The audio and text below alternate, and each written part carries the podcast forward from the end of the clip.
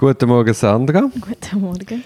Ausnahmsweise machen wir einen Podcast mal am Morgen. In der Primetime. In der Primetime. Wichtiges Thema, aber ich hatte im 2009 ein, ein Tötungsdelikt. Gehabt. Dort ist mein Klient zuerst des Mordes verdächtigt worden, ist dann aber nicht der Täter gewesen. Glücklicherweise ist das rausgekommen. Er ist aber auch der Brüder gewesen vom Opfer und darum hat man geschädigte Stellung gehabt.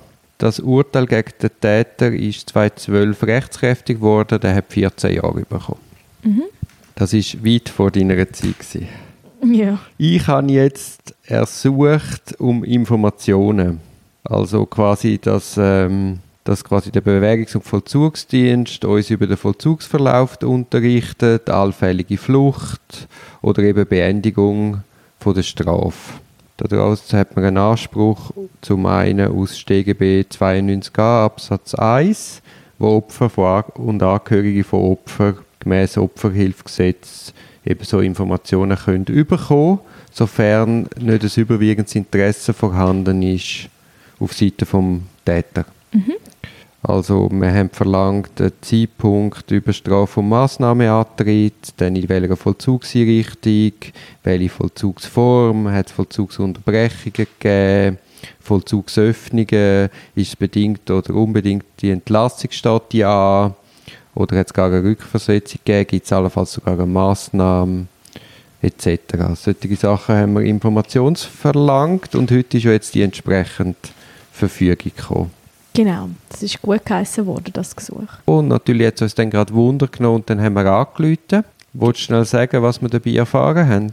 Ja, das ist uns dort mitgeteilt worden, dass sie uns relativ wenig können mitteilen können, eigentlich, weil der Täter der verbüßt seine Strafe im Ausland, in seinem Heimatland. Und Also ist- die Reststrafe, ja. Die Reststrafe, genau. Und es ist also für unsere Vollzugsdienste zum Teil gar nicht so einfach, wirklich dann auch eine Information überzukommen, je nach Ort, wo das stattfindet.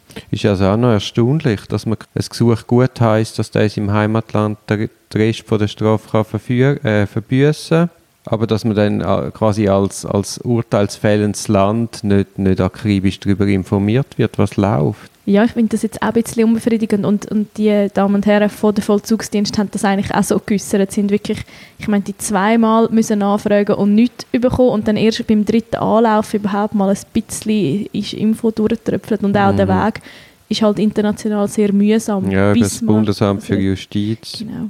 Ja, das, das sind so bürokratische Hürden, wo, wo man eigentlich nicht versteht. Nein, nein, gar nicht. Es, ist einfach ein bisschen schade. Eben, also, es ist wie so ein bisschen, es bleibt dann halt leere Buchstaben eine Art, das, das Recht, dass man eigentlich die Information bekommt, weil es kann gar nicht wirklich gewährt werden. Ja, ja. Wobei eben in dem Fall, er hat jetzt die Strafe im Heimatland verbüßt. Grund wird sein, dass dort einfach auch die Resozialisierungschancen grösser sind und er sowieso keine Zukunft in der Schweiz hat. Von dem her beruhigt es uns jetzt schon. Also der wird legal Schweizer Boden nicht mehr betreten.